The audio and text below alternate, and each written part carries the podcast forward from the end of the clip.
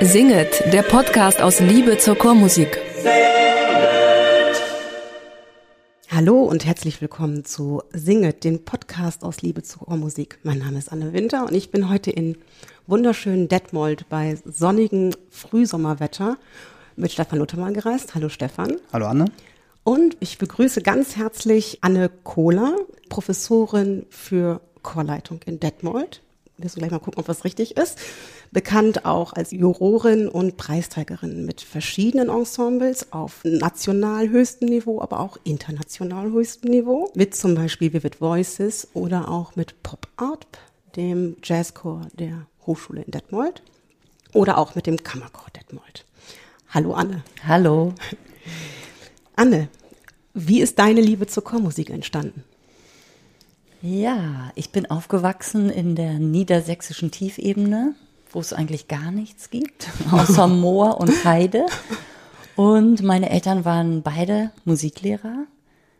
Mein Vater zuerst an der Grundschule, später auch an Realschule und Gymnasium. Mein Vater war ein sehr passionierter Chorleiter. Und ich habe bei ihm im Kinderchor gesungen, ich habe dann auch im Kirchenchor gesungen. Und wir haben eigentlich schon in der Mittelstufe kleine Musicals aufgeführt und später dann auch Auszüge aus Messias oder Camina Burana. Also das ging schon auch in der niedersächsischen Tiefebene äh, in, äh, ja, in ein Repertoire, was, was interessant ist. Und das hat mir unheimlich viel Freude gemacht. Chormusik auch insbesondere, war von der Wiege an präsent in deinem Ja, ich- Elternhaus. Ich denke, das Singen war präsent. Also meine Mutter hat gern gesungen, mein Vater hat viel auch mit uns Kanons gesungen. Und ich kann mich an Autofahrten erinnern, die langweilig wurden, wo ich dann auch mit einer Freundin wirklich stundenlang Signor Abate oder irgendwelche Kanons, ja, ausgehend von Heo spann den Wagen an, gesungen habe. Doch, und auch wenn man Fahrrad gefahren ist oder gewandert ist, das Singen hat uns immer begleitet eigentlich. Neben der äh, verpflichtenden Blockflöte war das Singen immer präsent. Und hast dann, habe ich eben, wir haben schon unterhalten, eben im Garten, und du hast ähm, gesagt, dass du auch daneben noch Klavier ähm, gespielt hast auch. Ja, ich hatte Klavier eigentlich als Hauptinstrument, wobei ich heute aus dem Rückblick sagen muss, dass ich glaube, dass Klavier nicht mein Instrument war. Ich wurde einfach angemeldet zum Klavierunterricht. Das war sicher praktisch, aber ich glaube, dass ich auch sehr gerne ein Streichinstrument oder ein anderes Blasinstrument gelernt hätte. Das wäre, glaube ich, schön gewesen, aber macht nichts. Also Klavier ist äh, Und dann ähm, bist du ähm, da durch die Schulchöre wahrscheinlich dann und ähm, entsprechend äh, gewandert mit immer mehr ähm, ähm, Repertoire vielleicht. Ähm, und dann musstest du dich irgendwann entscheiden, was du beruflich machen möchtest. Genau. Ich musste mich entscheiden, was ich beruflich machen möchte. Und da habe ich ins Auge gefasst, ein Schulmusikstudium zu beginnen. Mein Vater starb, als ich so 16, 17 war. Das war ein ziemlich schwerer Schlag für die ganze Familie. Und eigentlich hatte ich ein bisschen das Gefühl, dass ich das auch weitertragen möchte, diese und auch, also das ist jetzt ein schwieriges Thema, aber mein Vater hatte mir das, glaube ich, nicht zugetraut, Musik zu studieren. Und da kam in mir so ein inneres Gerangel auch, kann ich das machen, will ich das machen? Und dann habe ich länger gearbeitet auf eine Aufnahmeprüfung hin, bin auch in Berlin erst mit Bausch und Bogen durchgefallen wegen Gehörbildung und Musiktheorie, weil mir das niemand vorher erzählt hatte, dass ich das vorbereiten soll. Und ja, und dann hat es aber in Hamburg eigentlich sehr gut geklappt. Okay. Und eine ganz wichtige Rolle für mich spielte der Landesjugendchor Niedersachsen, in dem ich ja so mit 17 angefangen habe zu singen bei Jörg Straube.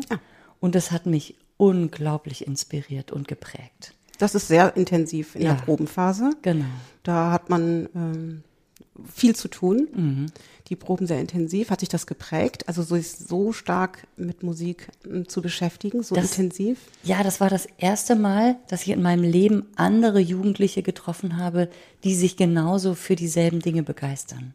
Und das hat sich so potenziert. Und in diesen Arbeitsphasen habe ich stimmlich sehr viel gelernt, aber vor allen Dingen auch einfach gesamtmusikalisch.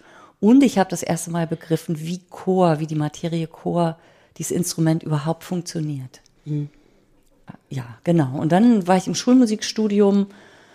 Da war mein erster Chorleitungsunterricht jetzt nicht so übermäßig interessant, aber ich habe sofort gemerkt, dass ich, ich hatte immer sehr viel Spaß an Bewegung, an Tanz und an Bewegung überhaupt, an Sport, an Reiten, Unterwegs sein, so mit dem Körper was zu machen.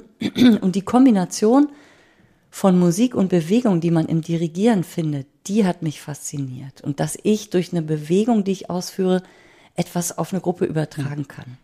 Und das war, glaube ich, bei mir ja fast mehr die Wurzel als als dieser Klang. Also mit dem Klang habe ich dann angefangen, mich später auseinanderzusetzen. Dann hast du dann in der Zeit des Studiums in Hamburg auch an, in Chören dann mitgesungen? Oder war das dann direkt an der Hochschule? War das an der Hochschule oder an der Ja, Uni? das war an der, an der Hochschule. Hochschule. Genau, das war an der Musikhochschule dort.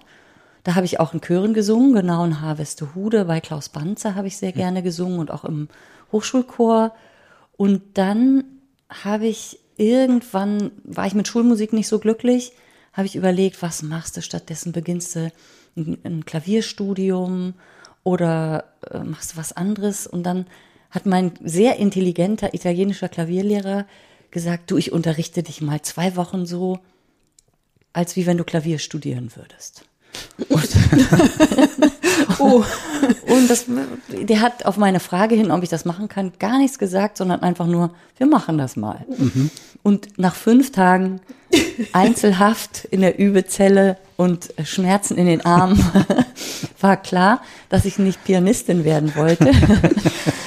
Großer Lehrer. Ja, ja. großer Lehrer. Großartiger Pädagoge. Unglaublich. Und dann habe ich im, auch im Landesjugendchor Niedersachsen einen Gastdirigenten getroffen, Martin Schmidt aus Karlsruhe. Bei dem habe ich eine Arbeitsphase mitgemacht und dessen Dirigat hat mich total begeistert und auch dessen Art zu arbeiten. Und da wusste ich so, der da oder keiner. Und dann habe ich gewechselt. Also habe ich Aufnahmeprüfung für Dirigieren gemacht und bin nach Karlsruhe gegangen, was mir sehr gut getan hat, weil die Stadt kleiner war. In Hamburg war ich etwas verloren. In Karlsruhe war das von der Struktur her besser. Ich hatte die leidigen pädagogischen Fächer, die man im Schulmusikstudium hat und mit denen ich nie mich habe anfreunden können, die fielen einfach weg. Das Wetter ist viel besser. Viel besser. Schön viel warm, rheinische Tiefebene, mhm. immer schön schwül mhm. und heiß, mhm. genau. Mhm. Auf jeden Fall ähm, ein, ein, ein Spot, wo man hin möchte. Ja. Was hat dich denn am Dirigat da vor allen Dingen angefixt? Also du warst ja schon vorerfahren, du hast viel Dirigat schon gesehen, mhm. aber was auf einmal kann einem denn so auffallen, dass man denkt, ach, das ist ja toll, das will ich auch mhm. verstehen. Ja, also dieser Lehrer hat eine in seinem eigenen Dirigat eine starke Kraft, eine ganz große körperliche Kraft und versteht es, Impulse zu setzen, die wirklich direkt in das Zwerchfell der Leute rüberploppen. Also nicht, also wir, wir gestikulieren hier wild rum, was natürlich für einen mhm. Podcast sehr schwierig mhm. ist. Also ein nicht ähm, vergeistigtes, sondern du hast jetzt gerade Bewegungen gemacht, genau. die wirklich aus dem aus der Körpermitte mhm. genau. quasi kommen. Ja, es war ein ganz, ganz körperliches Dirigat und auch eine sehr körperliche Art zu singen, was einen entsprechenden Klang auch nach sich gezogen hat. Und gleichzeitig ist der Martin Schmidt jemand, der die Musik unglaublich gut vermitteln konnte. Also der die Affekte eines Monteverdi-Madrigals oder der die Struktur einer Bach-Motette oder auch die die Linienführung in einer Brahms-Motette. Sowas konnte der uns Studierenden sehr gut nahe bringen und sehr persönlich vermitteln. Und insofern war das sowohl auf einer äh, Ebene des Körperlichen mit Atmen, mit Zentrum fühlen, mit äh, ja sich körperlich weiterzuentwickeln, aber auch ähm, äh, einem sehr respektvollen Umgang als Musikvermittlungsstudiengang für mich ein ganz tolles Studium. Ja, schön. Das hast du dann abgeschlossen? Das habe ich abgeschlossen. Und dann, genau. sehr gut. Ja. da wäre dein Vater wahrscheinlich schon sehr stolz gewesen. Ähm, ist er wahrscheinlich. Ähm, und dann ähm, bist du, glaube ich, relativ direkt nach Hannover. Ja, ich habe, äh, ich war im achten Monat schwanger, als ich das Studium abgeschlossen habe. Hm. Da hatte ich einen besonders guten Stand vor, vor Chor und Orchester. Und dann kam erstmal so ein bisschen eine Zeit des Nichts. Ich bin dann aus privaten Gründen in Salzgitter gelandet, am Rande des Vorharts. Und das war erstmal etwas schwierig für mich. Da hatte ich beruflich, also ich habe mich erstmal um meinen Sohn gekümmert es waren so anderthalb Jahre, wo eigentlich gar nicht oder sehr wenig los war mit Beruf. Da war ich, fühlte ich mich etwas im Nirvana und habe dann aber ein bisschen angefangen an der Uni Hildesheim zu arbeiten, hatte ein paar Klavierschüler. Aber da habe ich auch eine Zeit lang von Sozialhilfe gelebt und wusste gar nicht, wo es hingehen würde. Und dann habe ich eine Stellenausschreibung gesehen für die Stelle in Hannover, die hieß Musik mit der Stimme. Und das war ganz allgemein ausgeschrieben. Darunter subsumierte sich Dirigierunterricht im Bereich Grundschullehramt, aber auch Gesangunterricht, ähm, eine Chorarbeit. Und das war ein, ein Fachbereich Grundschullehrer, Sonderschullehramt. Ah. Der war damals noch ausgegliedert aus mhm. der Musikhochschule mhm. und fand an der Uni statt. Und da habe ich mich beworben auf diese Stelle und kannte aber auch niemanden eigentlich da an der Hochschule in Hannover. Und ich glaube, dass das meiner Vielseitigkeit aus dem Schulmusikstudium und aus dem Dirigierstudium und auch ein bisschen meiner Liebe zur Popmusik, dass ich stilistisch etwas breiter gefächert war, dass ich in dieser Bewerbung einfach Farben zeigen konnte, die mein Leben bis dahin geprägt hatte. Und die Stelle passte eigentlich total gut zu mir, um anzufangen zu unterrichten und zu lernen, wie mhm. man unterrichtet. Ja. Ja, und da habe ich so die ersten sieben, acht Jahre gearbeitet. Also wirklich von Off-Instrumentarium und Kanon-Dirigat über viel Gesangunterricht. Das hat mir wahnsinnig Spaß gemacht, gerade mit den Schulmusikern äh, Gesangunterricht zu machen. Äh, bis hin zu einer Chorarbeit, da habe ich dann die Vivid Voices gegründet mhm, an genau. diesem Institut. Und dann wurden irgendwann Musikhochschule mit der Grundschullehrerausbildung kombiniert. Und dann kam ich äh, direkt, direkt in die Hochschule hinein. Genau. Mhm. Und Vivid Voices ist dann wie ein, ja, Komet ist nicht, das so schnell ging das glaube ich nicht, aber es mhm. ist ein sehr strahlender Stern am Popcore-Himmel geworden dann. Sehr ähm, energetisch, ähm, natürlich auf einem sehr, sehr hohen sängerischen Niveau auch und wahnsinnig präzise auch und ist dann zu Recht natürlich auch Preisträger geworden, ähm, glaube ich. Also gehe ich jetzt zumindest von aus. Ich kenne nicht alle, die mitgemacht mhm. haben, aber ähm, ich glaube, das war damals wahrscheinlich ähm, das, was man ja auch endlich mal sehen wollte.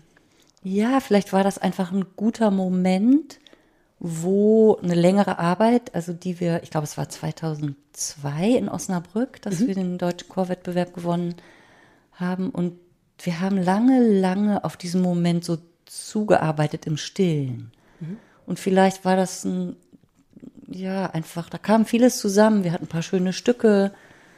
Wir waren gut vorbereitet und wir waren reif, um das abzuliefern. Mhm. Also ohne jetzt direkt zu sagen, oh, wir wollen zu einem Wettbewerb gehen, war diese, diese Suche nach Exzellenz vielleicht schon da. Ja, vielleicht ist die mir durch mein klassisches Chorleitungsstudium doch eingepflanzt worden, die Suche nach Exzellenz, aber auch die Fähigkeit, durch Probenmethodik an bestimmte Punkte zu kommen. Ich denke, es gibt viele Chorleiter in dieser Szene, die stilistisch sehr sicher aufgestellt sind und denen manchmal so ein bisschen das Know-how fehlt, wie ich mhm. eine Treppe bauen kann, um irgendwo hinzukommen auf einen Treppenabsatz. Mhm. Und das Zu ist, einem bestimmten Zeitpunkt. Ja, genau. Und das ist mir einfach, das habe ich einfach gelernt. Das ist ja was ganz Einfaches, das kann man halt lernen. Mhm. Step by Step, wie man sich vorwärts bewegt. Und das war, und ich war ganz naiv auch. Ich wusste gar nicht, was auf uns zukommt. Und deswegen war ich auch völlig unbefangen. Also ähnlich, ich denke gerade an deine Aufnahmeprüfung in Berlin. Mhm. Du wusstest aber schon, weil du sagst, du wärst so unbefangen. Ein deutscher Chorwettbewerb ist ja nicht äh, ein lockeres Singen. Es ist eine sehr mhm. ernste Angelegenheit. Also eine sehr deutsche, ernste Angelegenheit. Ja, aber ich hatte das noch nie gemacht und ich dachte, ich mache das jetzt einfach mal. Ja. Also gut. mehr Gedanken habe ich mir nicht gemacht. Und ich habe auch nicht rumgehorcht, wer kommt da noch und mit wem müsste ich mich vergleichen, sondern Gut. ja. Was ist dann, also was passiert dann, wenn man einen deutschen Chorwettbewerb gewinnt? Was passiert dann mit dem Ensemble, mit dir als Dirigentin des Ensembles? Ja, hm. also das sind ganz verschiedene Dinge. Ähm, Im Ensemble ist es oft so eine Explosion von Freude und Erfolgsgeschichte. Und die zog in unserem Fall, aber weil es ja immer eine hohe Fluktuation hat in einem Hochschulensemble, gar nicht nach sich, dass wir in der Gruppe zusammenblieben und tausend Konzerte sangen, sondern eigentlich, dass die Gruppe implodierte oder also dass auch vieles auseinanderfiel, weil viele sich gesagt hatten, ja, bis dahin singen wir noch mit und dann wir sind sowieso am Ende des Studiums. Also da war eigentlich ein Neubeginn angesagt und auf so einer nationalen Ebene dachte ich, dass mein Name anders wahrgenommen wurde, dass ich viel eingeladen wurde für Kurse und Workshops und ja, dass einfach eine, dass eine andere Notiz von einem genommen wird. Und Es ist nicht einfach nur die Zeile im Lebenslauf, ähm, die man dann dazu schreiben könnte oder die dazu geschrieben wird, wenn man jetzt ein Programmheft hat, Ja. ähm, sondern es ist auch tatsächlich ähm, ein Bewusstsein in der Szene, das man erreicht. Auf jeden Fall. Auf jeden Fall. Also es ist auch, das war wahnsinnig schön, viele Kollegen kennenzulernen, die auf einem ähnlichen, die mit einer ähnlichen Intention unterwegs sind. Ich will gar nicht von irgendeinem Level sprechen, sondern wo ich wusste, ich treffe jetzt Leute, mit denen ich mich fachlich richtig schön auseinandersetzen kann. Das, das war das Tolle. Und auch andere Chöre zu hören, total inspirierende Chöre zu hören. Ich, ich meine, dass darin auch der Sinn für die Chorsänger liegt. Ja. Wettbewerbe sind sehr ähm, zweischneidige Dinge, aber das ist immer toll, andere Ensembles zu hören. Ich würde noch eine äh, äh, biografische Frage quasi stellen, ähm, die ich, ähm, äh, die man so oft liest, in, auch in deinem Lebens Lebenslauf liest man dann vertiefte ihr Wissen mit ähm, Meisterkursen bei, ich habe es mir extra aufgeschrieben, Erik Eriksson, ähm, Frieda Bernius, Volker Hempfling und so weiter. Ähm, und ich würde das gerne einmal aufdröseln, weil das so eine leere Phrase geworden ist. Diese Namen tauchen bei vielen auf. Was heißt vertieft? Was heißt das für dich? Also für mich waren alle diese Kurse Wochen oder Wochenenden oder das sind ja meistens so drei, vier Tage, ähm, mit denen oft ein ganz bestimmtes Erlebnis verbunden war. Also bei Erik Eriksson, das war zum Beispiel zufällig ein Kurs, der hier in Detmold stattfand. Da war ich aber noch nicht in Detmold. Ähm, da, da hat mich einfach dieser alte Mann, der mit einer ganz, ganz großen Seelenruhe und dem allergrößten Respekt gegenüber dem Chor agiert hat, so fasziniert und die Genauigkeit, mit der er Situationen analysierte und seinen Unterricht gestaltet hat. Oder wie beobachtend er am Klavier saß und wenn irgendwas nicht stimmte, einfach nur drei Töne ganz sanft und wohlklingend angeschlagen hat, das werde ich nie vergessen. Und dann nach dem Abschlusskonzert hat er zu mir gesagt, ähm, sie ist ein gutes Chordirigent. und das war wie so ein Ritterschlag für mein Leben. Ja, das und und ähn, was ähnliches hatte ich auch mit Frieda Bernius erlebt, vor dem ich sehr große Hochachtung hatte und der ja auch streng sein kann in Kursen. Und da war ich sehr, sehr nervös in dem Kurs, den ich bei ihm gemacht habe. Und habe gemerkt, wie, wie schnell jemand denken kann, was für einen hohen Anspruch der haben kann, wie viele Komponenten auf allen Ebenen zusammenkommen müssen. Und trotzdem hatte ich das Gefühl am Ende, dass ich mir ganz langsam so einen Respekt, dass ich die Dinge, die er vorschlägt, einarbeiten kann und, und mir so einen Raum er, erarbeiten konnte, in dem wir respektvoll miteinander umgehen. Ja, und so war es auch mit anderen Ja. Leuten, die da auftauchen. Mhm. Das heißt, das heißt, ähm, wenn ich ähm, Dirigat ähm, für mich erlerne, dann mhm. ist es ähm, nicht nur das, ähm, was wir vielleicht als erstes ähm, auf dem Schirm haben, die, die Technik, ähm, die Noten, ähm, das Üben, die Partiturenarbeit, mhm. die Stückarbeit, sondern auch ein Studium von Charakter, also was man dann vielleicht eher über solche Meisterkurse mhm. oder Workshops oder auch immer das dann, wie sie das nennen, aber diese direkte Begegnung mit den doch sehr großen ähm, Dirigenten, dass man mhm. ein, eine Art ähm, Charakter vielleicht kennenlernt und auch die Essenz für sich aus diesem, dieser Persönlichkeit zieht, um sich charakterlich weiterzubilden. Ist es sowas? Ja, auf jeden Fall. Also ich glaube, jeder, der Dirigieren unterrichtet, weiß, wie schwer es ist, eine Motorik umzulernen oder eine Motorik zu verfeinern oder zu verändern, gerade wenn sie schon relativ weit entwickelt ist. Ich kann nicht erwarten, dass ich auf einen Dirigierkurs gehe und hinterher ganz anders dirigiere, als ich dorthin gegangen bin. Also das wäre sehr außergewöhnlich. Ich kann Impulse aufnehmen für mein äh, Dirigat, wie ich mich weiterentwickeln kann, aber das, was ich ja sehr schnell hinzulernen kann, ist ein Wissen über pro-methodische Schritte, mit Herrn Bernius war das für mich zum Beispiel einfach die Auseinandersetzung mit Vokalfarben. Wie kriege ich einheitliche Vokalfarben hin? Wie schaffe ich das, dass die Leute in, in einer Stimmgruppe so aufeinander hören, dass sie eine Linie wirklich komplett homogen verschmolzen miteinander singen können? Ja, und ich denke, im Dirigat sind es Anregungen, die sind fast manchmal intensiver, wenn ich das Dirigat einer Person sehe auf einem Video. Kann ich, habe ich mehr Zeit, das nachzuvollziehen, als dass man es verbalisieren könnte dem Zuschauer sind ja viele ähm, Gesten oder Teile des Dirigats ähm, nicht äh, erschlüsselbar, mhm. weil man ja nur den Rücken sieht und Hinterkopf und äh, Hinterarme. Mhm. Ähm, für den Chorsänger ist, passiert ja nicht nur das was in den Händen, sondern es passiert wahnsinnig viel im Gesicht des Dirigenten, aber auch ähm, Fußstellung zum Beispiel finde ich mal wieder spannend, wenn auf einmal ein mhm. Schritt auf den Chor zurückgegangen äh, wird oder auch zurückgenommen wird, mhm. finde ich immer so wahnsinnig kraftvolle Momente, wo man ähm, ja durch den meistens mhm. durch den mhm. Chor ein ganz großer Ruck geht oder er nachfolgt. Ja. Ähm, ähm, wie viel davon müsste man eigentlich dem Publikum zeigen? Hm. Ist das, ist das mhm. was, was man zeigen müsste, damit Ich glaube gar nicht. Ich glaube überhaupt nicht. Also ich glaube, das, was man zeigt, das, was man zeigen möchte, ist eine Verbindung zu den Sängern. Und es kann sein, dass, das, dass die so gut ist, dass das Publikum sie wahrnimmt.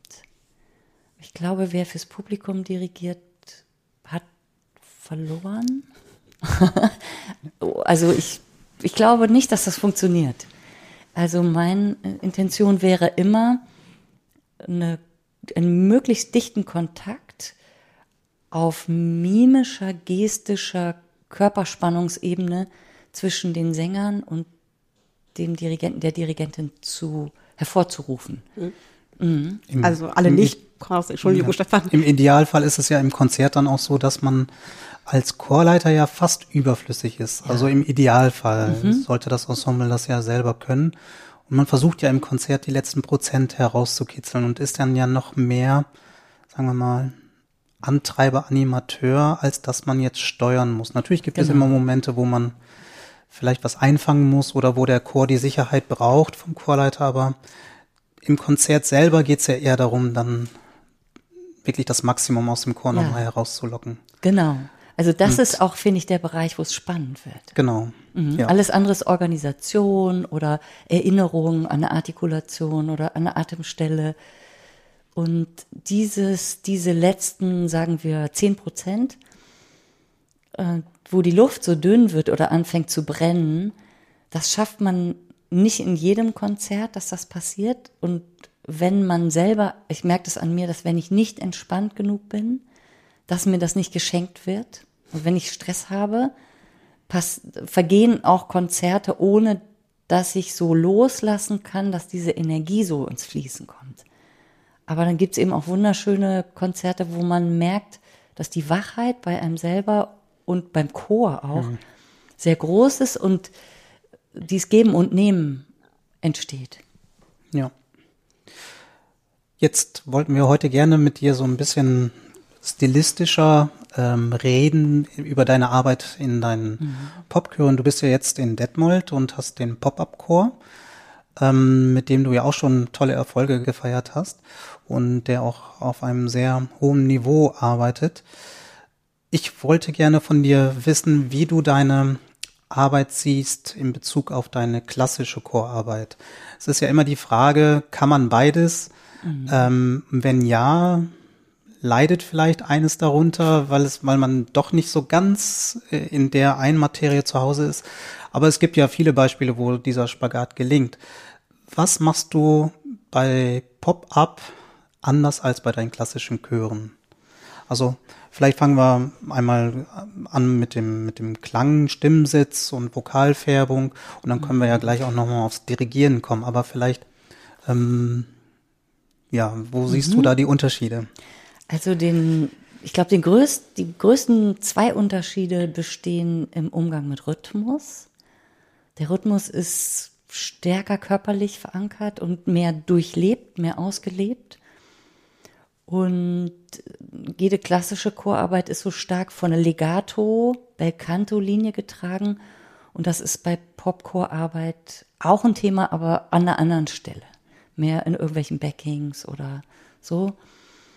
Und der, der zweite Punkt ist der Klang. Der Klang ist total anders. Also das, das, was ich im Belcanto habe, indem ich die Kuppel aufstelle und indem ich versuche, den Kehlkopf relativ tief zu platzieren, ja. da ist der, der, der Fokus des Vokals genauso vorne wie in der Klassik, aber die Kehlkopfstellung ist anders auch das Ansatzrohr mündet in eine andere Form. Also wo ich mehr eine Rundung suche, vielleicht wie ein Klarinettentrichter im, im Belcanto und den Vokalausgleich auch viel mehr einander annähere, die Vokale, da gebe ich doch den Vokalfarben im Popgesang einzelne und zum Teil sehr grelle Farben. Ähm, und die, der Anteil der, stärkeren, also stärkere Bruststimmanteil und jetzt kommen wir in sehr schwierige Bereiche, wo die mhm. Nomenklatur ja. sich total unterscheidet und wo ich auch äh, wo die einen sagen, nee, das ist total falsch und die Leute, die von CVT kommen, sagen, nee, das ist aber das Register und das ist der Klang und so. Ähm, ich fange gerade an, mich intensiver auch mit CVT auseinanderzusetzen, bin aber selber da noch sehr am Lernen und deswegen äh, kann ich eigentlich nur sagen, dass dass wir mit einer, also wir arbeiten mit sehr viel Stützenergie, mhm. die sehr auch im, im, Unterbauch reinzieht in den, in den Körper und oben am Solarplexus rauskommt. Äh, und wir, wir, arbeiten auch schon im, im, im Einsingen ganz viel mit Bewegung und, und auch im Raum umhergehen und damit auch extremere stimmliche Klänge, wie wir sie vielleicht eher aus Ethno und Folk kennen, auszuprobieren. Kannst du einmal kurz erklären, was CVT ist?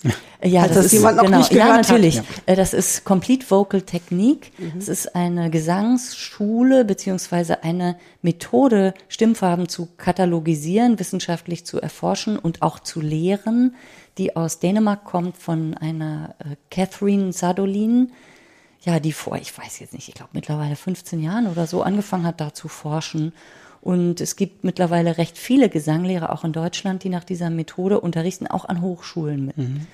Und das ist auch nicht etwas total Neues. Also äh, man singt nicht neuerdings ganz anders. Es ist nur eigentlich ein System, um bestimmte Klangfarben und Effekte genauer muskulär zu untersuchen und unterrichten zu können. Es ging gerade darum, ähm, dass natürlich das Rhythmische sehr wichtig ist im Popcore, anders als in klassischen Chören. Ähm, und meine Frage zielt jetzt darauf hin, wie sich das dirigentisch auswirkt. Mhm. Es ist ja ein Unterschied, wenn man den Rhythmus steuern muss im klassischen Chor und sozusagen verantwortlich ist für den steten Puls und vielleicht auch mal die Agogik. Aber im Popcore hat man ja oft einen gleichbleibenden Beat, der ja auch mhm. oft von, von einer Rhythmusgruppe sozusagen im Chor gestaltet wird, so dass man eigentlich nicht mehr für das Sortieren der Zeit äh, verantwortlich ist. Das wirkt sich doch dann auch dirigentisch wahrscheinlich aus. Ja, das wirkt sich aus. Also erstmal möchte ich nochmal präzisieren, ich glaube, dass ein klassischer Chor genauso Rhythmusempfinden braucht, aber das etwas anders auslebt. Vielleicht mit einer größeren Grundruhe. Ich kann natürlich keine Bachmotette dirigieren, wenn der Groove nicht stimmt. Also es Ja. funktioniert gar nicht. Und da ist, glaube ich, auch eine Brücke in dem gleichmäßig durchschwingenden Puls. In der Romantik stellt sich das ein bisschen anders dar, aber das findet sozusagen zurück in der Popmusik. Es spielt dieser gleichmäßige Puls eine ganz große Rolle. Und im Dirigat würde ich sagen, äh, ist, sind wir in Pop und Jazz dafür verantwortlich, den im Chor so zu installieren, dass er von alleine funktioniert. Durch rhythmische Vorübungen, durch eine andere Körperlichkeit, die wir auch den, von den Sängern einfordern. Und letztendlich beobachte ich häufig, dass ich versuche, auch so einen Mikropuls, so eine Mikrotime, also wenn ich weiß, ich habe einen Sechzehntel Groove, der tick, tick, wenn ich sowas habe, dass ich irgendwie versuche, zumindest einen Achtelpuls in irgendeiner Faser des Körpers zu installieren, sodass der sichtbar bleibt, dass ich auch noch steuern kann, dass mir ein Chor nicht davonläuft. Und ich muss aber nicht mehr alle Zeiten schlagen. Ich bin eigentlich mehr, ja, mein Kollege Martin Carbo, ne- der nennt es immer so schön rhythmisches Rumstehen. Also, äh, das hat mir, das ist mir wirklich ein ganz tolles Bild geworden. Ich stehe am Rand einer Tanzfläche und ich möchte tanzen, aber ich tue es noch nicht. Und ich bewege mich in einer Art rhythmischen Rumstehen. Und da, dazu kann ich ganz gezielt kleine Impulse hinzutun und dann habe ich es eigentlich schon. Ja. Natürlich muss ich auch atmen für Einsätze und eine Energie geben oder mal erinnern an eine Vokalfarbe, die irgendwo hin muss. Oder auch was bremsen, indem ich es erdiger darstelle. Es hat, glaube ich, auch ein bisschen mit Tanzen zu tun. Zumindest was, so wie ich es verstehe. Aber wenn es passiert, dass ich zu dem tanze, was der Chor macht, dann kippt es wiederum. Das ist vielleicht das, worüber wir vorhin gesprochen haben. Ja. Dann wird es wieder schwierig. Mhm. Also ja, so wäre, glaube ich, mein Verständnis. So versuche ich auch, es den Leuten beizubringen, die ich unterrichte. Aber da, ich glaube, in dieser Musik muss jeder seinen Weg finden, wie er etwas darstellen möchte. Und das finde ich auch das Schöne und Experimentelle daran, dass es nicht die Dirigierschule gibt. Es gibt Leute, die plötzlich dirigieren wie Jens Johansen. Davon sieht man relativ viele, finde ich. Aber ist auch toll, weil Jens Johansen ganz wunderbar dirigiert. Und dann, dann gibt es Leute, die mehr wie so Big Band Leiter agieren. Und dann gibt's ja, genau, einfach nur so Kicks geben und ansonsten mehr so James Last-mäßig ja. das aus der Hüfte Ja, holen genau. oder es ist alles möglich in, in diesem Genre und man sieht die tollsten Ergebnisse auf sehr unterschiedliche Arten äh, Ja. erreicht. Singst du eigentlich mal mit deinem Popchor auch klassisches Repertoire und umgekehrt mit deinem klassischen Chor Pop-Repertoire? Also ich singe manchmal mit dem Kammerchor auch poppig angehauchte Stücke. Wir haben noch nie mit dem, doch, neulich auf einer Hochzeit haben wir einmal Dat du min leefsten bist gesungen Ja. mit Pop-Up, äh, weil wir, weil Corona war und wir vom Standesamt in Paaren, zu, wir durften uns nicht versammeln, da sind wir in Paaren vor dem Standesamt immer auf und ab gelaufen, bis das Brautpaar quasi dann ohne Mundschutz herauskam. Und dann haben wir sehr weit auseinander verteilt Dat du min leefsten bist gesungen für die. Aber sonst haben wir noch nie, eigentlich noch nie klassische Stücke gesungen. Also einmal haben wir neulich von Carl Jenkins Adiemus eingespielt, aber das war jetzt auch nicht wirklich klassische Musik. Nee. Ja.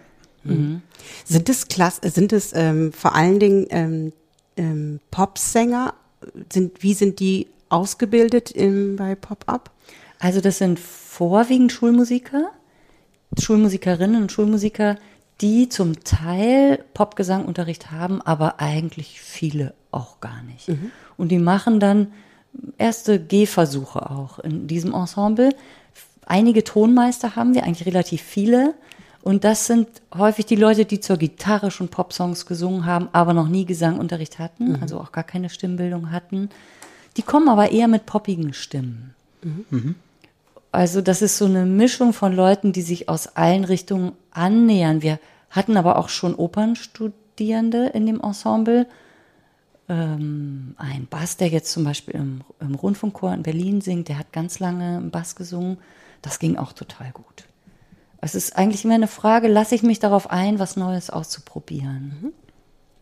Mhm. Und wahrscheinlich beim, beim Kammerchor ist das dann ein bisschen klarer. Beim Kammerchor ist es ein bisschen klarer, aber es gibt auch immer wieder Leute, die in beiden Ensembles singen. ah, mhm. spannend. Ja, Ich finde, bei den Bereich der Pop- und Jazzchöre ist es sehr spannend, da sie sehr unterschiedlich aufgestellt sind. Also zum einen, was die Größe des Ensembles betrifft, aber das gibt es ja im klassischen Bereich auch, aber vor allen Dingen, was den Einsatz der Technik anbelangt. Also angefangen von Vocaline, wir hatten gerade von Jens Johansson gesprochen, wo wirklich jeder ein eigenes Mikro hat und das dann natürlich ähm, auch noch ein bisschen gesteuert werden kann übers Mischpult, bis hin zu Chören, die wirklich gänzlich a cappella singen. Ähm, und da muss ja jeder seine eigene Linie finden. Und es ist ja immer die Frage, dass man irgendwie den Beat und den Bass gerne ein bisschen verstärkt haben möchte. Und vor allen Dingen, wenn es mit ums Beatboxen geht, das geht ja einfach a cappella immer bedingt gut, wenn, vor allen Dingen, wenn man größere Säle füllen will. Ähm, wie handhabst du das? Und ähm, ja, wie, wie findet man da das Passende für sich und seinen Chor? Ja, das ist eine schwierige Frage. Das ist wirklich eine schwierige Frage, die vielleicht auch von Arrangement zu Arrangement ein bisschen unterschiedlich ist. Wenn ich die typischen Swing-Arrangements habe, wo der Bass so agiert, das kann man fast gar nicht hören. In Räumen, die da, also in der Kirche zum Beispiel, hört man gar nichts mehr davon. Da kann ich eigentlich nicht arbeiten, ohne zumindest einen Bass ein bisschen zu verstärken. Also ganz dezent hochzuholen. Vocal Percussion, ähm, das ist, kommt darauf an, wer es macht. Wir haben einen fantastischen Beatboxer, der es relativ laut kann, auch ohne Mikrofon, in trockenen Räumen dann gut durchkommt. Aber für den es natürlich auch entspannter ist, wenn er ein bisschen Unterstützung hat.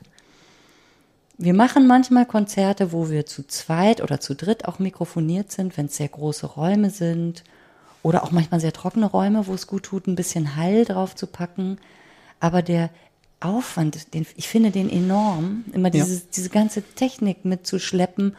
Und wenn man dann nicht jemanden am Mischpult hat, der es richtig gut kann, erlebt man auch manchmal ganz böse Überraschungen. Neulich hatten wir ein Konzert gerade zusammen mit Vocal Line hier in Detmold, in dem es permanent knackte. Also in unserer Konzerthälfte war irgendein technisches Problem aufgetreten mit der Anlage und es knackte alle paar Sekunden. Und ich war so irritiert, ich musste mich zwingen, das Konzert zu Ende zu dirigieren, trotz dieses Knackens.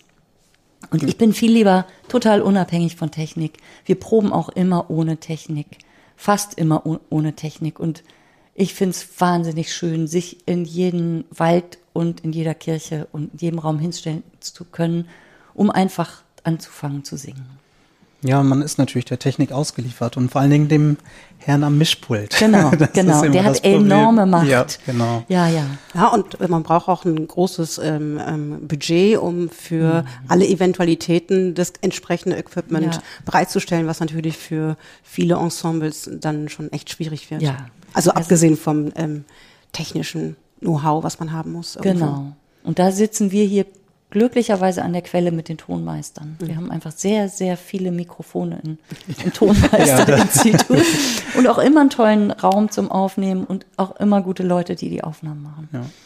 Da, da sind wir wirklich gesegnet. Ja. Ich finde, es ist immer schwierig, wenn man, also ich finde es auch immer toll, wenn man sich einfach hinstellen kann und singen kann ohne Technik. Ähm, wenn man dann aber anfängt mit Technik, vor allen Dingen im, im Pop-Bereich und sagt, okay, vielleicht den Bass so ein bisschen unterstützen und dann vielleicht Vocal Percussion und dann vielleicht noch mal ein Solo, weil es das einfach braucht, dann wird es immer so schwierig, finde ich, wem drückt man das Mikro in die Hand, beziehungsweise was sagen die anderen dazu, die kein Mikro haben aus der gleichen Stimme im Bass? Hört, die hört man dann ja vielleicht nicht mehr ganz so stark. Das ist immer so ein schwieriges Abwägen. Ne? Ja, das ist ein schwieriges Abwägen. Dann ist es gut, wenn man verschiedenen Leuten für verschiedene Stücke ein Mikrofon in die Hand geben kann. Und ich glaube, dass jede Stimmgruppe untereinander so ein bisschen weiß, wo Stärken und Schwächen liegen. Und wenn es gut läuft und die Sänger gut zusammenarbeiten, dann wissen die voneinander, wo der eine den anderen unterstützt. Es gibt natürlich auch Situationen, wo Gerangel auftaucht, wo auch um Soli Gerangel auftaucht. Mhm. Das kenne ich auch. Und inspiriert durch die Chorsänger habe ich jetzt auch angefangen, gerade im Verteilen von Soli, wirklich immer für alles ein Vorsingen zu machen und nicht einfach zu sagen, das machst du, das machst du. Sondern, also, weil ich auch gemerkt habe, dass Stimmen im Chor sind, die eventuell gar nicht so auffallen, die aber bestimmte Aufgaben ganz toll machen können, mhm. übernehmen können. Und das habe ich jetzt wirklich von den Sängern gelernt, dass ich immer sage, dann und dann ist Vorsingen für das und das Solo. Und dann habe ich manchmal drei oder vier Solisten für eine schöne Stelle. Und wenn jemand krank ist oder keine Zeit hat, können wir immer schön jonglieren. Mhm. Ja, ähm, nochmal auf das Repertoire ähm, kommend ähm, ist es ja so, wir hatten ja gerade schon drüber gesprochen, dass es sehr unterschiedliche Gruppen gibt. Und du hast auch gerade schon gesagt, dass es je nach Repertoire manchmal wichtig sein kann, das technisch zu unterstützen. Wenn man dann schaut, was man mit seinem Ensemble machen kann, dann ist man ja ziemlich, sagen wir mal, äh, festgefahren, weil man für dieses eine Ensemble das Passende finden muss. Es ist ja, glaube ich, deutlich häufiger der Fall, dass neue Arrangements, neue Stücke geschrieben werden für spezielle Ensembles in diesem Bereich als im klassischen Bereich. Mhm. Wie handhabt ihr das? Ja, das ist eine sehr, sehr zentrale Frage für diese Arbeit. Mhm. Also es gibt nicht so viel gutes Repertoire, finde ich. Also das muss man echt suchen ja. oder sich schreiben lassen. Und wir haben ganz tolle Arrangeure in Deutschland, aber gar nicht so viele. Und wir singen alle Stücke von Oliver Gies ja. und von Carsten Gerlitz und manchmal auch von Bertrand Gröger. Also irgendwie, wir haben noch, oder Christoph Hiller, ich, ähm, ich hoffe, dass ich jetzt niemanden vergesse irgendwie. Martin Seiler vielleicht. Noch. Ja, genau, Martin Seiler, Martin Carbo. Ja. Ähm, aber die, diese, wir haben noch nicht so die Menge an Leuten, ja. die wirklich gut schreiben. Und man muss auch sagen, dass das Niveau der Stücke auch sehr unterschiedlich hoch ist. Also rein vom Level, äh, vom Schwierigkeitsgrad, jetzt gar nicht vom kompositorischen Niveau. Es gibt Leute, die mit sehr einfachen Mitteln, Martin Cabo ist oder Oliver Gies, die können das hervorragend, mit ganz einfachen Mitteln die größten Effekte zu erzielen. Und ich bin auch natürlich, weil ich selber eben leider keine Stücke schreibe, dazu übergegangen, bestimmte Leute, deren Arrangements ich sehr, sehr gerne mag, einfach zu fragen, könntest du dir nicht vorstellen, das und das Stück zu schreiben? Und einer dieser Menschen ist der Leopold Höppner, der bei Delta Q gesungen hat und der uns wahnsinnig tolle Stücke geschrieben hat. Ähm, so ein Arrangement wie Skyfall oder Take Me to Church oder auch jetzt neuerdings ähm, Still Feel haben wir jetzt im Programm. Das, das sind Stücke, die der Chor liest und wo wir schon sofort energetisiert sind von, durch die Art und Weise, wie sie geschrieben sind. Mhm. Wie schaffe ich das denn für ein Konzert dann entsprechend ähm, ein Konzept zu entwickeln? Also ich habe total tolle Stücke, die sind, die funktionieren gut, die sind für mich geschrieben. Ich bin eigentlich total glücklich, aber ich kann die ja nicht lose aneinander rein. Mhm. Und ich, ähm, wie schaffe ich es für gerade in diesem Pop-Jazz-Chorbereich, diese programmatische Dichtigkeit, die man von klassischen Chören ja mhm. oft hat, ähm, auch herzustellen. Mhm. Und dann natürlich ja nicht einfach nur Pop-up auf so einem mhm. bunten Plakat. Ja, also mit der Frage beschäftigt, beschäftige ich mich schon länger und versuche, das Repertoire, was wir singen, oft in eine, die Stücke in eine Reihenfolge zu bringen, die so eine kleine äh, emotionale Reise für den Hörer darstellt, wo es zentrale Punkte von Freude oder auch so Lust und, und viel Rhythmus und Lebensenergie, Lebensfeuer gibt, aber auch dann so ein Niedergang in sehr traurigen Balladen. Ich glaube, dass das etwas ist, was eigentlich jeder, der ein Programm konzipiert, sich immer überlegt, wo soll der Hörer langgehen. Aber ich muss auch gestehen, dass ich äh, diesen thematischen roten Faden, den die klassischen Chöre oft ganz toll stricken, dass wir den noch ganz selten so ge geflochten haben. Aber da bin ich eigentlich dran. Ähm, als es jetzt mit Corona so äh, aktuell war, habe ich den Wunsch verspürt, plötzlich mal ein europäisches Programm zu machen. Also Stücke auch, viele Stücke in anderen Sprachen zu singen und so eine Reise zu machen durch Europa, weil Europa immer so in Frage gestellt wird und mir das wichtig ist. Also gerade als es da in Italien alles so aufploppte, habe ich gedacht, wir machen jetzt als nächstes erstmal ein italienisches Stück. Aber ich finde die, die, Frage sehr schwer zu beantworten. Wir versuchen in den Konzerten häufig durch Moderationen Brücken zu schlagen und trotzdem bleibt das dieses Stück, Applaus, Ansage, Stück, Applaus, Ansage. Und ähm, da, da den Spannungsbogen gut zu kriegen, das gelingt nicht immer. Oder auch da auszubrechen. Manchmal versuche ich dann zwei, drei Stücke hintereinander zu hängen, ohne dass es vielleicht Applaus gibt oder also, also da eine größere Verbindung zu schaffen, aber irgendwie bin ich da noch dran. Meinst du, ob es daran liegt, dass eventuell ähm, diese Popcore, das Genre Pop-Jazz-Core sich ähm, noch nicht komplett gefunden hat bei den Vocal Groups oder Vokalensembles, die jetzt vielleicht mit drei, vier, fünf Leuten agieren oder auch bei den normalen Pop ähm, Bands ähm, hat sich das sehr viel mehr etabliert, eine Show ähm, mhm. zu bieten. Aber bei Pop-Jazz-Genre habe ich das so noch nicht wahrgenommen, dass man so ein großes Ding aufziehen will. Mhm. Meinst du, dass es sowas ist oder woran liegt sowas? Vielleicht liegt das ein bisschen an dieser natürlichen Bescheidenheit, die ein Chor normalerweise so an den Tag legt. Ein Chor ist immer noch eine Gruppe, wo Einzelne sich nicht so weit hervorwagen. Aber ich habe auch schon stark choreografierte Auftritte mhm. gesehen und wir haben zum Teil auch selber Choreografien in unseren Auftritten und das macht eigentlich, glaube ich, Publikum und Chor auch besonders viel Spaß, diese Stücke zu präsentieren. Aber ich habe noch kein Gesamtkonzept erlebt, mhm. wo von A bis Z so etwas durchgeplant wurde als, als Show. Vielleicht vergesse ich da jetzt irgendwas, aber ich glaube, dass das wäre denn, vielleicht wäre das der nächste Schritt für, für die Szene ich, der ja. Michael Betzner Brandt hat ja mal so was Interessantes versucht. Der hat so sinfonische Stücke geschrieben für Popcore. Also da gab es, glaube ich, mal so eine Popcore-Sinfonie, die über 60 Minuten äh, dauerte.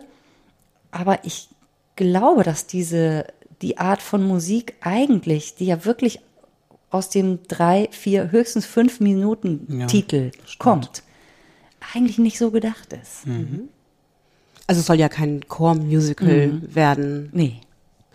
Das, dieses Genre, ich, es ist ja noch wahnsinnig jung. Also das muss man mhm. auch mal sagen. Es ist ja, darf man ja nicht irgendwie vergleichen. Ähm, die ähm, Ensembles, die kleinen Gruppen sind ja älter, aber die, der Popcore, Jazzcore ist so jung. Und ich glaube, dass das noch Format, noch Erfahrung braucht. Ja. Da kann noch sehr viel passieren. Ja. Mhm. Genau. Also in der Art, wie arrangiert wird, ist auch unheimlich viel passiert in den letzten mhm. Jahren, wenn man sich anschaut, wie so die ersten Veröffentlichungen im Bosse Verlag, wie die Silben da textiert sind und wie, wie die Stimmführung gemacht ist, dann sind wir heute einen erheblichen Schritt weiter, wie wir mit Sounds umgehen, mit Klängen, die wir, elektronische Klänge, die wir nachahmen. Mhm, die, die Feinmotorik, die da drin steckt, die ist total anders geworden. Und auch, glaube ich, die Message, die man rüberbringen will. Ich glaube, das hat eine hat mehr Gewicht bekommen. Das ist nicht einfach nur so zum so Schubidu für alle lustig, fröhlich. Es ist mal was Buntes auf der Bühne. Das ja. war ja am Anfang so die Tralala. Ja. Und jeder fing an, auch ein bisschen rum zu gospeln. Ich finde, dass sowohl die Gospelchöre sich mit, mit so einer Art Inspiration aus Funk und Soul doch total weiterentwickelt haben, als auch die Jazz- und Popchöre mit einem wesentlich weiter ausdifferenzierten Klang und einer komplexeren Harmonik und rhythmischen Struktur sich in viel, also auf ein viel höheres Niveau begeben haben. Und das, das ist ganz toll. Und trotzdem stellt sich einem jetzt so ein bisschen die Frage, was kommt denn jetzt? Also was, wie Was können macht wir, man damit? mit Genau, wo will ich denn überhaupt hin? Von was habe ich noch nicht gesungen? Und da, mit der Frage bin ich auch noch nicht fertig. Denn die Themen, die, im, Mom- die bislang abgehandelt wurden durch, durch Popmusik, wiederholen sich ganz stark. Und da sind Stücke, die wirklich ins Zentrum gehen, also da, wo es weh tut oder da, wo man auch eine Message. Wir haben zum Beispiel lang dieses Stück Hymn of Action im Programm gehabt, wo es um Datenschutz und den gläsernen Menschen geht. Ich bin immer froh über solche Stücke, die wirklich eine, eine Aussage haben und dann auch eine ganz andere Elektrizität auf der Bühne. Ich habe noch mal eine kleine ketzerische Frage, ähm, die in Richtung Repertoire geht. Es sind ja eigentlich größtenteils Coversongs, die die Popchöre singen. Ähm, und wenn man covert, stellt sich ja immer die Frage, was der Mehrwert ist gegenüber dem Original. Und ähm, lange Zeit, weiß ich, ähm, krankte das System Popcore so ein bisschen darunter, dass es ja letztlich immer eine Kopie eines Originals war und noch nicht so eine Eigenständigkeit entwickelt hat. Wie siehst du das inzwischen, auch im Hinblick auf die Entwicklung, die die Chöre gemacht haben? Ähm, und es stellt sich auch die Frage, die wir gerade schon angesprochen haben, wo geht die Reise hin? Das finde ich eine total interessante Frage. Ich stelle mir die auch manchmal, wenn ich einen Song höre und denke, oh, den finde ich richtig gut. Dann frage ich mich, wie kann ich, wie könnte man es adaptieren? Und würde es im Chor gesungen besser sein können als das Original oder deutlich schwächer? Und es gibt bestimmte klassisch legendäre Songs, zum Beispiel diesen äh, das Halleluja von Leonard Cohen in dieser Version von Jens Johansen, wo man das Gefühl hat, dass Jens es geschafft hat, diesem Song bestimmte emotionale Farben zu geben, die durch die äh, durch den Satz, durch die Struktur, durch ein Unisono, durch ein Subito Piano plötzlich auftauchen, die äh, einfach in dem Original nicht vorhanden sind. Das ist also eine richtige, deutliche, nicht eine Adaption, sondern eine Interpretation. Und da wird's wirklich Kunst. Ähm, und wenn's, wenn Arrangements das schaffen, etwas Wesentliches aus dem Originalsong äh, ins Herz zu treffen und das noch eigentlich zu erweitern durch die Art, wie es gesetzt ist, so dass man nicht denkt, Mist, hier vermisse ich aber die, den, den Schlagzeugeinsatz oder bei Bohemian Rhapsody das und das Solo, was man eigentlich nicht nachsingen kann. Das geht eigentlich normalerweise nicht. Da kann A Cappella eigentlich nur verlieren. Das erlebt man leider häufig, dass völlig ähm, kritiklos irgendein Song genommen wird, der gerade Hip ist. Hip ist, genau. Und dann wird das vierstimmig gesetzt und los geht's. Und da finde ich, könnte ein anderes Qualitätsbewusstsein schon eingesetzt haben. Und da gibt's tolle Arrangeure, natürlich man, manchmal aus der skandinavischen Richtung, aber ich finde auch aus den USA, so jemand wie Carrie Marsh, wo man fündig wird in der Art und Weise, dass das durch transformiert wurde. Ich kann die Frage sehr gut verstehen. Ja. Finde die gar nicht ketzerisch, sondern total. Ja, ich glaube auch, es ist spannend. Es gibt ja einige Arrangements, die wirklich äh, das Original eigentlich verfremden. Es kann sein, dass es mh, ja, dass, wo es eine Eigenständigkeit entwickelt.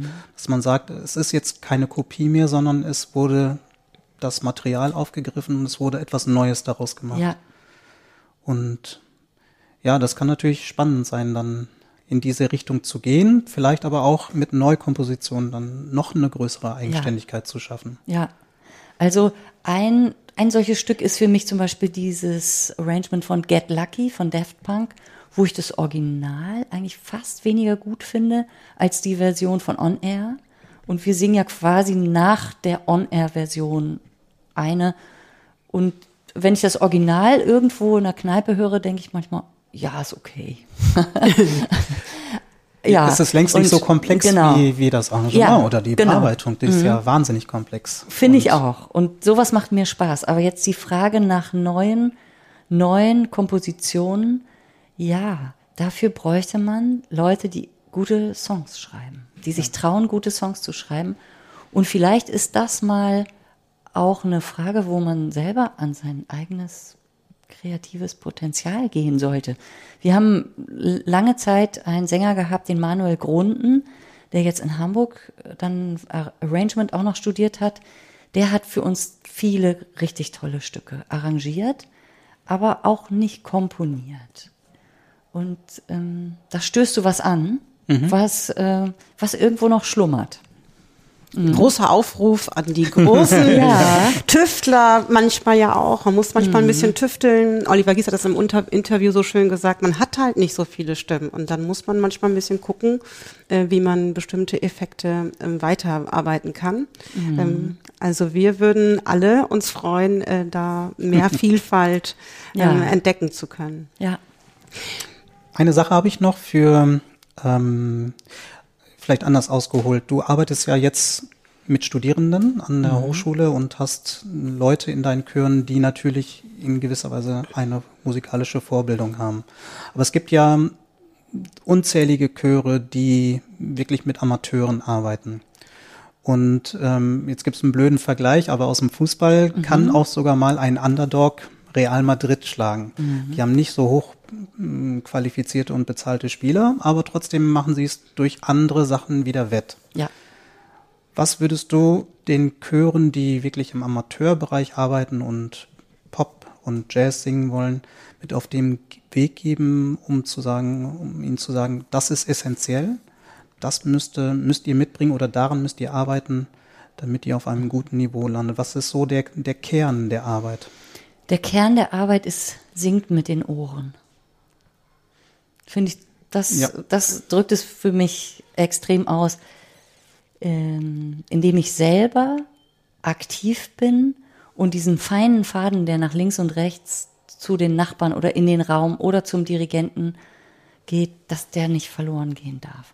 Und ich finde, dass der Martin Carbo selbst mit seinem, damals als er noch den Groove-Chor hatte, das beste Beispiel abgegeben hat. Die haben, glaube ich, auch den deutschen Chorwettbewerb gewonnen.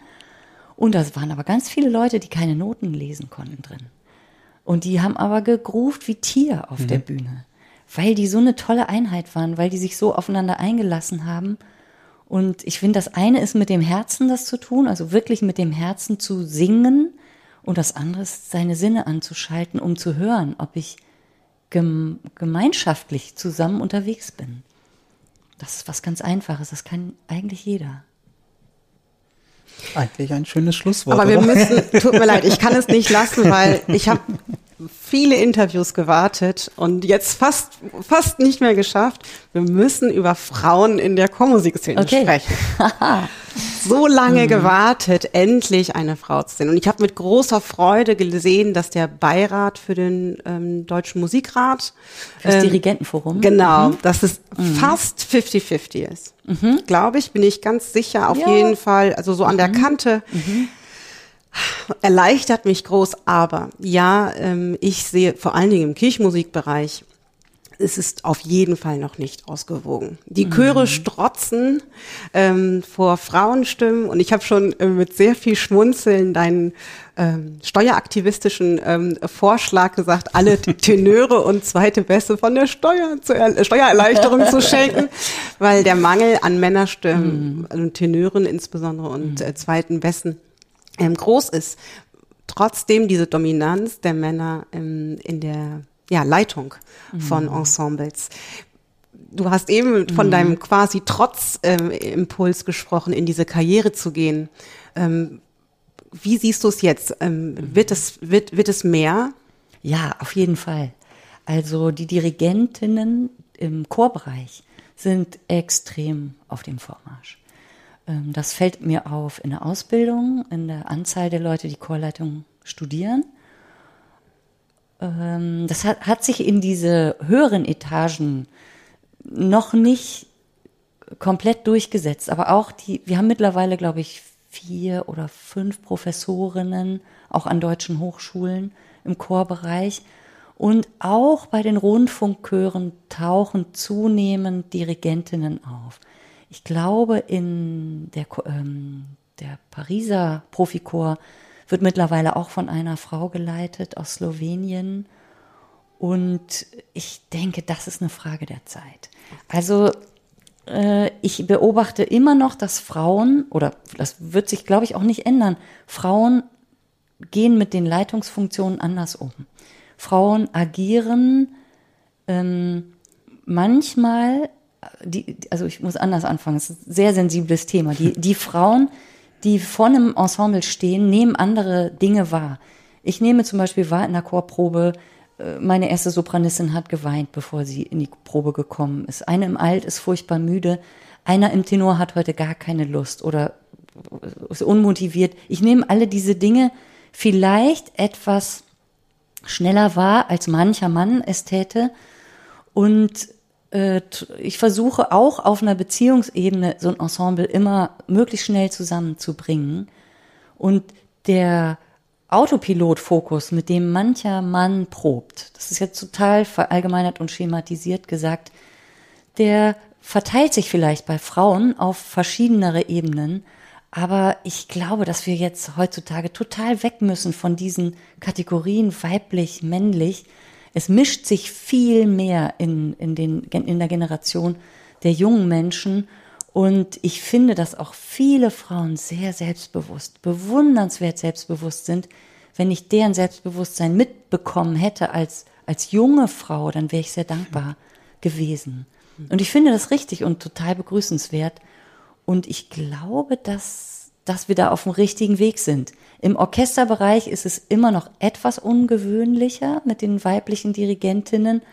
Aber zum Beispiel sind im Beirat des Dirigentenforums die Simone Young und Joanna Malwitz zwei ganz tolle Frauen. Und im Fall von Simone Young, die jetzt auch schon 30 Jahre mit Orchestern gearbeitet hat, rund um den Erdball.